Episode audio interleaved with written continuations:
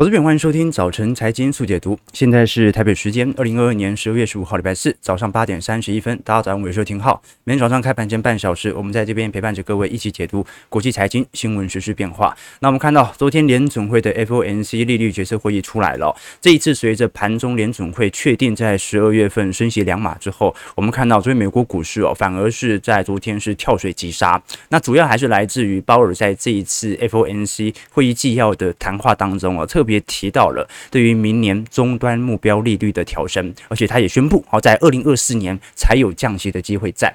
所以按照目前的点阵图来看的话，就要看一下接下来二月份升息两码的几率大不大了。因为按照当前的步调，如果利率终端目标利率是有所调升的话，那其实明年的升息力度还是有可能会有。呃，一次是升息在两码的区间啊。过去我们跟投资朋友提到说啊，不管是欧洲央行还是啊联总会，基本上整体升息的步调在明年中旬以前哦，它都是一个概况，只是说它愿不愿意进行市场的提前沟通。那我们先看一下啊，这个现在当前我们所看到的明年的终端利率点阵图，那看得很清楚哦，因为总共有十九位的 FOMC 的政策制定者哦，这些票委哦，有十七位。是预估明年的基准利率会高于五个 percent，好，大概上调了一码。那七位预估会破到五点二五 percent，好，所以比九月份当时的预期还要来得高哦。当时预估终端目标利率大概呃比较多的，今年是在四点六 percent，好，所以这是比较显著的调高，大概调升了一码左右。那这一次鲍尔哦。其实没有暗示下次会议在升息的路径当中会选择放慢步调，好，所以仅仅我们只能看到当前的升息路径其实并没有好像过去市场所预期的放慢。那第二点呢是关于降息的预期，刚才我们跟投资朋友提到，什么时候降息就是看点阵图什么时候会开始下移嘛。那我们看到几乎整个二零二三年呐，基准利率水平呐都不太可能有。比这个九月份预估低的情况发生，就是说明明年其实不会降息的。可是，在二四年降息的分歧其实就是蛮大的哦。二零二四年就有可能哦，一路整个降四码到五码左右啊，开始陆续大幅度的下滑。那二五年可能会降得更低。二六年、二七年的中长期呢，联总会也预估会有更显著的下行区间。所以这代表一件事情，那就是其实联总会。其实也很想降息啊，他也知道未来的经济形势不是特别好，但是为了要短期内呃快速的抑制住通膨，所以他现在被迫要选择尽可能的把利率和通膨水平哦能够做有效的打击。那除此之外，联总会昨天也提到了针对明年经济成长以及失业率的调整。我们看到这一次明年经济成长，联总会是进行全面性的下修。那有趣的是失业率，因为我们看到哦。经济成长啊，顶多就下滑个零点五 percent，其实很多投行早就已经提前下了下拉了。而失业率哦，它是从本来预估在明年的四点四 percent 上扬到四点六 percent。观众朋友，其实美国目前的充分就业率哦，呃，充分失业率哦，大概还是四点六 percent。我们讲自然失业率哦，所以就算是明年失业率攀到四点六 percent。那几乎还是可以肯定一件事情，那就是明年可能还是缺工的哦，明年还可能还是缺工的，因为按照目前美国的劳动力市场人口哦，啊，就算职位空缺数啊砍半式的下滑啊，你基本上失业人口跟职位空缺数还是能够完全的匹配。那至于在经济能否软着陆的层面上，鲍尔这一次哦，其实提到他认为经济还是有可能避免经济衰退的现象啊，但是你说能不能呃完全的软着陆啊？他认为不一定啊，他必须把利率维持在高水平，这是必要的，这样才不会对通膨对经济伤害的冲击会得以拉长。所以呢，呃，不管经济衰不衰退。它的利率都会保持在一个高位区间，好，这个是鲍尔这一次谈话所释出的讯息。呃，我个人的想法啦，其实这一次谈话根本就是衔接前几次的，不管是十一月份的演讲，还是九月份啊的 FOMC 会议，基本上它的整体鹰派基调都没有改变，好，只是市场变了而已。好，所以本波的反弹哦，本来就是对于当前联总会转向的过度乐观。那我们就要看哦，所以美国股市哦，其实跌幅也不是特别明显啊，昨天道琼顶多就跌了一百四十五点，那。纳指和标普我就跌零点六趴，费半跌了一点五 percent。顶多就是把前一天的涨幅稍微给吞噬掉。那我们看到啊，近期十年期美债殖利率有有没有那种大幅冲高的迹象？所以值得观察一下哦。这一波到底是一种市场上的利空进出，还是说大家要打一个长底的打算？好，我们看到现在十年期公债殖利率哦正在做显著的回调当中。如果基准利率即将升到五趴，为什么十年期公债殖利率仍然没有拐头向上呢？这个是值得大家思考的。那另外一点，很有可能是债券目前跌幅也很凶了啦。我们看，不管是欧洲债券、意大利啊十年期国债。跌幅有一成五，德国十年期国债跌幅有一成五啊，英国啊、美国等等哦，或者高收益债啊，整体债券的价格下行幅度都很大。那当然，美元指数在昨天虽然有适度的弹升哦，但这一波的下修仍然非常明显，所以可能整体趋势我们还是要再呃多花几天来观察一下，到底市场是如何消化我们现在所看到的这一些呃比较。紧缩比较鹰派的联总会的政策，那当然，如果从市场的层面来看哦，这个到底现在市场是担心衰退的问题，还是担心通膨的问题哦？至少这个转捩点有在发酵，就好像通膨一次比一次还要来得低，那就算联总会再加强，好像市场感受度也不高了。但是市场真正比较感受度高的，是对于尤其在。过去两年，我们看到 EPS 大幅推高之后，我对于明年基期下滑所产生的担忧，我们观察到，哦，这张图表是这个亚德亚德尼哦，针对标普五百成分股当中。二二年和二三年的每股盈余的收益预期哦，啊，其实正在有一个比较显著的下行路径当中。当然，它不像二零二零年那种急速性的下滑，可是我们看到二二年、二三年、二四年哦，预估都会陆续针对这些 EPS 来进行下修。那我们观察到这一波，虽然美国股市弹幅很凶。这张图表哦，是美国的散户投资人呐，愿不愿意增加自己的权益部位？我们讲权益就是讲的股票资产哦。那目前也顶多从啊前一个月的三十五趴上扬到四十四趴而已。相对于整个二二年啊，今年中旬和二一年年底的表现哦，仍然非常低。所以散户这一波有没有回来啊？有一些回来了，但是追价意愿始终非常薄弱。好，这也有可能是机构现在不愿意大幅出脱的主要原因。就是不管是美国股市还是台北股市啊，现在资金都在机构手中，根本就抛不掉，因为没有人要追，大家都已经意兴阑珊了，不太管了。好，所以我们可以看到，这是比较显著的迹象。那如果从这一次通膨见顶的角度，其实鲍尔也提到了，好，这一次通膨高峰几乎是已经确定见顶，而且不会发生停滞性通膨。但是按照当前通膨的下行路径啊，明年年底的通膨率哦，肯定是达不到两趴的目标，那就产生一个新的问题，那就是难道你要靠积极效果在二零二四年才达到目标吗？所以。你就导致了利率水平要一直保持在一个相对的呃高区间分歧，所以到底现在的问题就是，如果你说二零二四年。降息，那二零二四年降息的原因，到底是因为二零二三年已经经济大崩溃衰退了，还是你抗通膨成功了呢？啊，所以我们看到昨天美国股市的表现啊，其实正在反映这种市场上对于经济数据判断的冲突啦。哈，其实这几天所公布的数据特别有这种感觉。我们来观察一下指标啊，这张指标的蓝色图表啊，蓝色线啊，是当时在升息循环当中最尾段的 CPI 消费者物价水平。那么呃，绿色区块哦，是联准会当时提高到最高的啊联邦基准利率的水平。那这张图表要显示的一件事情是哦，这个到底通膨要下滑到什么程度，联准会才会停止升息？观众朋友，你不要觉得说啊，这个联准会一定要等到通膨变两趴，它才会停止升息哦。啊，因为联准会的货币政策它传导性非常的慢啊，你。联总会宣布调升一码、调升两码、调升三码，那么你要有时间让商业银行来跟进嘛？商业银行跟进之后，商业银行就要开始进行保单利率的调高或者定存存款利率的调高。那他要有时间去通知存户嘛？那存户知道这件事情之后，跑来买美元保单，等李专打电话给你叫你来叫你来买的时候，可能又过了一个月。所以整条时间传导链太长，就导致了不可能等到 CPI 低于两趴，联总会才停止升息，而是。当他确定这个势头会持续的下行，预估未来几个季度通膨会持续走皮的时候，他就可以暂时停止升息了。那我们看到过去几次经验呢？你像一九七四年、一九八一年，当时的基准利率水平哦，都一度提高到比 CPI 水平还要来得高。好，那。一九七四年、一九八一年，当时都曾经的抑制通膨，但是呢，隔几年由于快速的降息，又导致了通膨再度燃起哦。那你像一九八四年、一九八九年、一九九五年、两千年、二零一八年呢、都是有非常显著的呃联邦基准利率和通膨水平的交叉。所以就如同我们过去跟投资朋友提到的，现在市场上对于真正升息循环的结束，来自于。什么时候基准利率的水平比当下的通膨水平还要来得高，而不是单纯达到两趴的通膨目标啊？所以如果啊这个基准利率再升、再升、再升啊，比如说明年六月份升到了五点二五 percent，可是到时候通膨已经变五个 percent 了，那这个时候他就可以考虑暂停升息循环，原因是因为基准利率已经比通膨率还要来得高。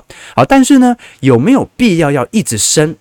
来导致通膨的下滑也不一定，因为如果你一直保持利率在一个高水平的区间，那通膨受不了啊，消费慢慢的紧缩，通膨也会慢慢的。下滑，最后形成死亡交叉。那最后这个基准利率也会比通膨来得高，所以完全取决于市场看待这个联准会如何看待经济衰退这件事情，他愿意采取的利率行为。那不管如何，这个时间点呢，在明年中旬发生的几率还是很高的。那么目前市场相信啊，尤其很多投行、最近经济学家都分析嘛，联准会之所以这么说，有一个重要原因，是因为他要改变市场的预期。我们过去跟投资朋友提到哦，联准会他是无法改变过去。的通膨数据的，可是它可以借由它的前瞻指引，它可以借由它的会议纪要来糊弄你，来确保你的预期能够改变。你的预期改变的话，那通膨下行的力度就会加快。哦，所以联准会是。不但有必要，而且是一定需要进行鹰派政策的打压。为什么？因为这才能达到他中长期想要达到的目标嘛。那我们最近也看到了，呃，如果是随着这种持续利率的紧缩，通膨的下行，在明年中旬达到五趴以下的几率是很高，但是年底肯定是达不到两趴啦，可能在三趴啊到二点五趴之间左右做发酵。好，那问题就来了，那既然如此，就要讨论到刚才鲍尔认为不会。经济衰退的问题了，因为明年是一定经济衰退的，只是你要用什么定义来定义它是经济衰退？你说明年会不会两个季度负增长？一定发生啊，一定发生，因为今年经济太高了，所以明年一二季度哦，可能就已经先负增长，明年可能上半年就要进入经济衰退了。但是，但是有没有符合劳动力市场大规模失业的经济衰退，这就不一定啊。所以鲍尔还没有松口。那我们昨天跟投资朋友提到。在标普五百指数历史上，在工业产出衰退的前十个月，我们看这张图表，蓝色线是标普五百指数的走势变化，那么绿色线是实质产出，也就是我们衡量正式经济衰退的指标。那我们看得很清楚哦，通常在正式。呃，这个经济衰退，也就是这个产出见顶之前呐、啊、的七个月之前，美国股市就会开始先下杀，来反映即将到来的经济衰退。而我们看到啊，当经济衰退已经见底的时候，早在前六个月之前，美国股市就已经开始进行反弹了。啊，这说明一件事情，股市是非常显著的前瞻指标。哦，这个前瞻指标，它甚至可以领先实体美国的经济数据，大概一个季度到两个季度左右啊。好，甚至有时候会拉到三个季度。那我们可以看得很清楚啊，如果明年年中即将进入显著的经济衰退的话，那么其实今年第四季到呃明年第一季还是很有可能产生美国股市完全见底的迹象在。好，这个是第一条观察链。那明年经济衰退的月度调整哦，的确它会持续的发酵，但是我们过去跟投资朋友提到，明年就算衰退哦，失业率也顶多从现在的三点七上调到四点五、四点六。那我们刚才跟投资朋友提到嘛，美国目前自然失业率哦，也就四点五、四点六，所以就算明年呃失业率有所上升哦，市场上还是会缺工。原因就在于我们看到现在的职位空缺数跟非农就业人数哦，目前当中所产生的 gap，还是非常明显的。也就是说，呃，如果当前我们所看到的职位空缺这么多的话，啊，这很有趣哦，观众你看哦，职位空缺数啊，这个。正在下滑，但是非农就业人数哦啊正在还在创高当中，这就说明一件事情哦，要么就是有人兼更多的职，要么就是职位空缺数下滑的情形不是特别显著，或者它比二零二零年初高太多了啊，这也导致了明年几乎不会有经济衰退在劳动力市场的现象在，那就值得大家来多做一些留意了。其实现在如果我们从美国移民的缺失，或者退休人潮，或者从死亡人口来看哦，光是这个 gap 哦。简单的这种，我们需要那种外部廉价劳工的打工的这些族群哦，美国就已经缺少了一百七十万人。好，那加上美国最近哦，全职工的职缺率又特别高，为什么缺勤率这么高？开始显著的上行，一个很直观的原因嘛，好，那就是到处都找不到工作。哦，美国很多那种领呃时薪周薪的啦，好，就领完就走，领完就走的。这个我几个同学哦，啊，这个在。美国念硕士之后啊，这个接接下来即将要进 Arizona 了，然后就发现这 Arizona 真的找不到人啊，真的找不到，因为美国东岸西岸的人绝对是不会去 Arizona 的，那只好从当地人去找。那你说这个当地有又有其他科技厂，像 Intel，所以真的找不到人。所以台积电到时候啊，真的很有可能去找那个 领时薪的去那边当作业员。所以你才看到为什么有大规模的啊台湾工程师必须要到美国，因为真的没人哦，所以你很难理解哦，一个没有劳工、缺乏劳工的经济体。好，现在吸引大家去这个投资，然后这就是一种政治博弈了嘛。好了，那不管如何，我们今天呢，主要是稍微梳理一下联总会这一次所释放的谈话，其实是一路沿袭过去以来的鹰派基调。那只是我们过去一直认为，当时在十月、十一月份的反弹是市场过度乐观的解释。那现在就要看了，好，这种。呃，对于鸽派的拉抬作用肯定是消失了，那是不是隐含着股市要做显著的回档呢？或者就是侧在这边做一个长期的盘底呢？值得大家来多做一些留意和观察了。好，那我们先看一下美国股市昨天的下跌情形。道琼昨天其实跌不是特别重啊，因为它是主要是能源产产股，下跌一百四十二点零点四二 percent，是在三万三千九百六十六点啊。其实这一波道琼是真的很强了哈，一直在尝试的要突破呃今年三月份到四月份的高点。那标普百指数则是下跌二十四点零点六一 percent，是在三千九百九十五点。纳指部分下跌八十五点零点七六 percent，是在一万一千一百七十点。非半昨天比较重，好，就下跌四十四。点一点五七 percent，在两千七百七十三点。那我们看得出来哦，美国股市其实目前都还在一个呃反弹格局当中盘旋的迹象在。但是这几天有一档股票值得注意，那就是特斯拉。特斯拉这一次哦，已经连续跌了三天了，这一次跌了二点五八 percent，每股收在呃一百五十六块哦。这个我们看得很清楚哦，这一次是大量爆大量破底哦。哦，特斯拉是非常严峻的破底情形，市值甚至跌破了五千亿美元。我们看到，呃，高盛呢，本来对于特斯拉的目标价是今年定在三百零五块，而直接下调到两百三十五块啊，这几乎调降一成啊。我们看到特斯拉今年的股价从呃相对呃最高点，今年年初的高点四百二十块啊，现在已经跌到一百五十六块了，这个是非常严重的市值上的衰减哦。那不止如此，我们看到呃。我们讲说，马斯克本来是世界首富嘛，在昨天也正式被这个 LV 的创办人，LV 的创办人叫。这是怎么念啊？有点忘记要怎么念。好，阿阿阿尔诺了，阿尔诺。那我们看到阿尔诺过去是 LV 呃创办人，所以他的其实整体市值哦，在中长期过去十年当中，一直都是呃是全球富豪当中的前十名当中哦。那这一次呃，伊隆马斯克哦啊快速的这个市值上的递减哦啊，造就了 LV 啊创办人再度回到啊首富的宝座啊，所以这看得很清楚啊，这个卖电动车还是搞不过卖包包的，是吧？哈。所以，观众朋友，不要再创新了，赶快取悦女人吧，啊，对不对？啊，打领带的斗不过穿裙子的。OK，好好，那只是稍微讲一下啊。这这几天其实股票市场当中的变化，你就看得很有趣哦。刚才我们一直讲到啊，这个散户追加意愿真的很弱，哦，这一轮真的非常疲惫，怎么涨就是不追。好，那特斯拉就是非常明显的例子哦。我们观察到，你看 LV 股价最近哦。哦，还在创新高哦，快要突破今年高点了。今年几乎没跌，你说会不会在十二月份创历史新高？这真的很难说。但这说明一件事情哦，那就是。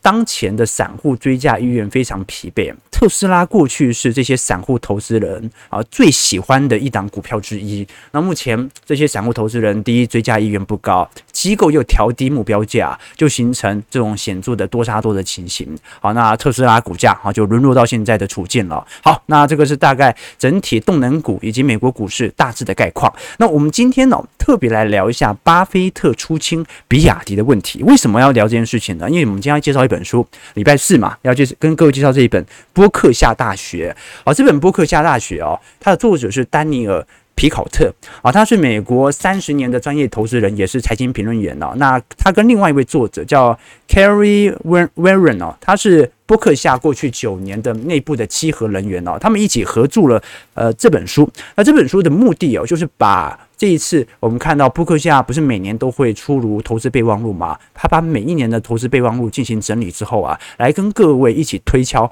到底。波克夏中心的价值投资学，它是什么样的中心逻辑？因为很有趣啦。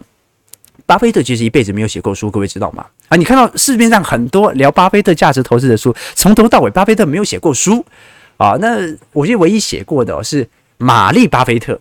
问他是巴菲特的前妻的子女还是谁呀？啊，反正巴菲特本人是没写过书，但是孟格就写过书啊。查理孟格，呃，他就写过自己的《穷查理的知识宝典》嘛。那里面其实也不是讲很多价值投资的事啊，那大部分是讲自己的人生经验啊。好，那不管如何，我们看到最近。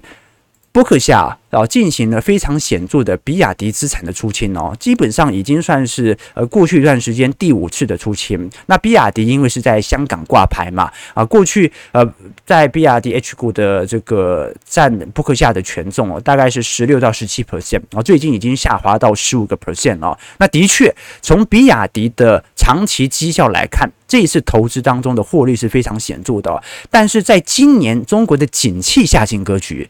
巴菲特却不断的进行比亚迪的出清，这件事情就非常有趣。为什么这么说？因为如果我们从实质层面来看，比亚迪的护城河其实一直在往上拉抬当中。我们看到在十一月的交付量，这个比亚迪的交付量是二十三万辆啊，这个远远优于其他陆系品牌，而且也比特斯拉来得高。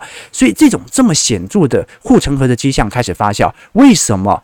巴菲特却选择要进行比亚迪的出清呢？我们看得很清楚哦。其实，在过去几年当中哦，切入电动车市场，尤其在陆系市场，最大的是特斯拉。但是过去几个月哦，不断被比亚迪的交车量水超越，而中国市场它又是那种。电动车市场极大的市场，因为中国政府是极力进行电动桩的设置。那什么样的一个情况导致了我们现在看到巴菲特去选择进行比亚迪的大幅出脱呢？好，这个是一个非常有趣的问题。我觉得各位可以在这本书当中啊找到解答。为什么？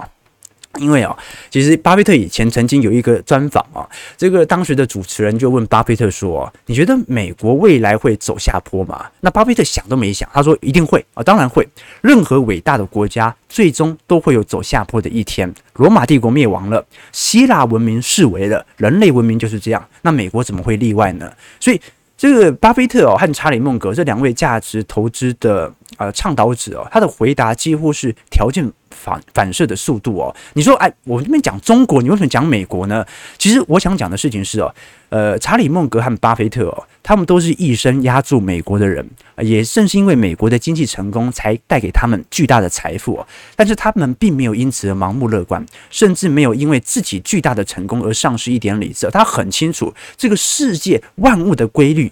就是啊，有兴亡啊，这个有发扬光大的时候，也会有示威的时候啊。那么道理到这边，他就可以理解到了。其实一个投资者能否优秀啊，方法就看得出来，他是怎么看待自己的成功的。他很清楚，他能够有今天的成功，跟美国长期的国力上扬有巨大的关系。好，那问题来了，中国今年是景气下行格局，按照周期轮动的格局，这个时候他应该逢低加仓布件。啊，陆系概念股嘛，对吧？你要逢低的时候买啊，难道你要到的时候入股创新高的时候，明年啊经济好转的时候再来买吗？所以，当他选择出清一档股票的时候，市场上的揣测就开始发酵了。那我相信各位在这本书当中啊，都会有不错的解答。我还是跟投资朋友分享嘛，这个我们在熊市的时候，心情不好的时候要多看书；这个牛市市场贪婪的时候啊。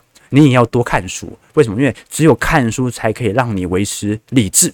以前我高中哦，每天去这个北车补习，都会去两家书店，一家呢是现在已经倒了啦，啊，这以前在这个捷运 M 八底下有一个诚品啊，那一家呢就是成立数学对面的垫脚石啊，那 M 八啊，这个 OL 上班族女生很多，那垫脚石主要是高中生啊，所以各有各的风景啊，那不是重点啊，重点是哦，你会发现。观众朋友，你看 M 八也关掉了，然后越来越多的成品都熄灯了。就你会发现，现在呃小时候啊，你会发现书店离市中心其实是很近的，就是。到处走都可以看到书店啊，不管是南洋街啦，但现在越来越少了。你现在在路上逛哦，很难走到书店。对不对？那这是对城市来讲是一个非常危险的事情啊！没有书店的社区啊，就很容易成为八加九的城市啊！因为阅读它是形成理性思考非常重要的训练，基本上就你读越多，分析能力越好，越有机会出现啊，你能够进行组合以及呃知识整合的能力哦。但是呢，这项这个书店的这个数量啊，正在大幅的衰减当中，所以啊，这个。有小孩的，尤其哦，要多买书给他，他不看也行，但是你要让他习惯在这种氛围当中。好，我们继续聊，继续聊。好，那这本书其实也提到一个问题哦，做了很多思辨啊，就是巴菲特到底为什么会持有苹果这么多？我们过去跟投资朋友提到嘛，就不要再聊价值投资的概念有哪些啊，这聊过很多次了。这苹果手机到底符不符合在巴菲特的价值投资当中的长期护城河的概念？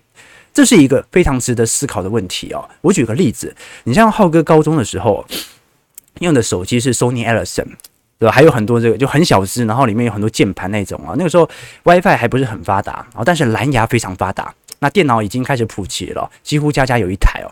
那那时候流行的一个软体哦，叫做 Foxy 啊。那 Foxy 里面就有很多重要的文献可以下载。但是可能会有病毒啊，所以如果真的电脑中病毒的话，那你就也不太不敢不敢叫爸妈去修了，因为一修出来，哎，你看什么东西，对不对？好，所以那个时候我们就叫一个男生，然后高一的时候啊，因为他家的电脑是最烂的，那受损的机会成本最低，所以我们就叫他负责回家下载，然后呢，我们就用蓝牙传到手机。呃，高中呢，我们那男生后面坐一整排，哎，今天有什么骗子？哎，传一下，传一下这样，所以一整年高一一整年分组以前呢。读了什么书我都不记得啊，有什么学习成果我都不记得。那你问我当代女星重要文献啊，几月几号啊，我都记得啊，什么啊小泽玛利亚这样不不重要。那我要讲的事情是什么？我们讲的事情是哦，当时我们用的手机哦，大概就是 Sony Ericsson 啊，比较高端的是 Sony 自己出的品牌啊，或者 HTC 啊、Nokia 啊这一类的，或者这有些人喜欢用这黑莓机，好像我父亲那个时候记者好像蛮喜欢用摩托罗拉的，可是。从来没有人想到，过了五年之后就变苹果的天下了。没有人想到这么快，全球对于苹果的普及率就这么高。所以我想说的一点就是哦，这个苹果它到底有没有护城河而形成巴菲特去购买的条件？这件事情是很难说的，因为它更像是一种创造式破坏。突然打进了整条手机市场，因为手机市场它是一个成熟产业啊，但是居然还可以被苹果给颠覆，所以到底苹果符不符合中长期护城河价值投资的股票，这件事情是很难说的。我们只是要把这个概念给梳理清楚，到底什么样才叫做长期的护城河？你说苹果，你说像喜事可乐，像可可口可乐，呃，喜不喜事糖果，可口可乐这些具有长期的护城河，你是看得见的，但是苹果。真的在当时有吗？所以投资哦，你才看到为什么波克夏，我们讲那个巴菲特自己没有写一本书来描述自己的价值投资，他要怎么解释自己买了苹果，或者他要怎么解释自己要买台积电？那么台积电有没有护城河？你说有，当然有啊。但是他在二零一七年以前，全球最大的晶圆厂产出者并不是台积电，是三星呐。那为什么他不当时不买三星呢？啊，所以这是一个非常有趣的思想哦。那刚才我们刚刚也聊到了，巴菲特对于自己的资产跟美国国力有十分的相关。那为什么他会选择这个时候出清中国股票呢？我们来看一张图表啊，这张图表我们过去跟投资朋友提过，是全球百万富豪的呃带钱跑路的排名。那我们看得很清楚啊啊，简单来讲哦，百万讲的是百万美元嘛。哦，这些富豪跑路的人数哦，俄罗斯大概有一万五千人。逃离中国大概是一万人，印度有八千人，香港有三千人。所以，如果是把呃整个中国大陆加起来的话，有一万三千人啊，百万的富翁啊正在逃亡。那乌克兰逃了两千八百人，巴西逃了两千五百人，英国因为最近的脱欧啊，加上内部经济环境的恶化啊，逃了一千五百人。所以，观众朋友啊，这个全球的富豪的轮动，是不是也暗示着某些资产投资者他在选择资产建仓的时候啊，有了新的逻辑呢？好，我们没有说好话或坏话，但是巴菲特这么做，必定有他的原因，对不对？就值得大家来多。做留意和思考了。好，那最终这本书哦，我们一样啊，这本书大牌出版啊，这本出版社叫做大牌，大牌出版社也一样提供两位抽书名额送给投资朋友。如果你喜欢这本书的话，欢迎你在我们直播结束之后，在我们平台底下留言，留下你对于这本书的想法或者对于本节目的想法，好不好？那我们就请小编过几天抽书给投资朋友了啊。本来也要聊台北股市的啊，但现在时间又不太够了。我们先看一下目前这个台北股市的情况好了。其实。现在我们看到，在过去几天台股的联动哦，老实说，跟美国股市哦，真的就是属于那种外资系统单、外资系统单的短期上的变化而已。好，我们看一下台北股市当前下跌八十三点，其实也不是跌很重啊，预估量能一千四、一千五，又该不会今天又自习量了嘛？哦，收在一万四千六百五十点左右，那就值得来观察了。反正这几天就这样嘛，就是。你就看散户什么时候回来就对了。我们比如说，我们观察啊，这几天一直在观察小台散户多空比哦，就是搞不清楚一个方向，对吧？就是昨天小台稍微多单回归了，但这一波趋势还没有形成嘛。那你也看到外资在过去两个礼拜啊，几乎就是小买小卖啊，所以根本就没有一个方向。那就值得大家来多做一些留意和观察了。现在整个台北股市今天开盘之所以跌，是因为呃，今天台积电除息嘛，十二月十五号，那除息大概对于大盘的蒸发点位大概有二十三点左右，所以呃，这个很正常的除息现象。那过去我们也看到，整个台积电在十三次的季配息当中哦，有九次啊当天就完成填写了，所以先来观察了。好，今天开低是肯定开低哦，那就要看全球股市如何来看待联总会本轮的升息变化了。好，我们先观察一下投资朋友的几个提问。OK，要记得要抽书，要等我们直播结束之后再抽书，因为如果你在聊天室留言，小编到时候无法回复你嘛，对不对？OK。OK，好了，感谢各位呃今天的参与啦。我们今天其实聊了一些整个比较联总会以及通膨、经济衰退的数据啊。明天我们礼拜五来跟各位聊一下欧洲市场的概况啊。就是呃现在又不是只有联总会啊进行升息嘛。好，今天啊央行里监事会议也要召开了，欧洲央行也要宣布接下来的缩表计划。好，所以接下来就来来关注一下了。全球都在一个紧缩格局的当中，到底谁能够撑到最后呢？如果喜欢我们节目，记得帮我们订阅、按赞、加分享。就明天早上八点半，早晨财经速解读再相见。祝各位投资朋友开盘顺利，操盘愉快。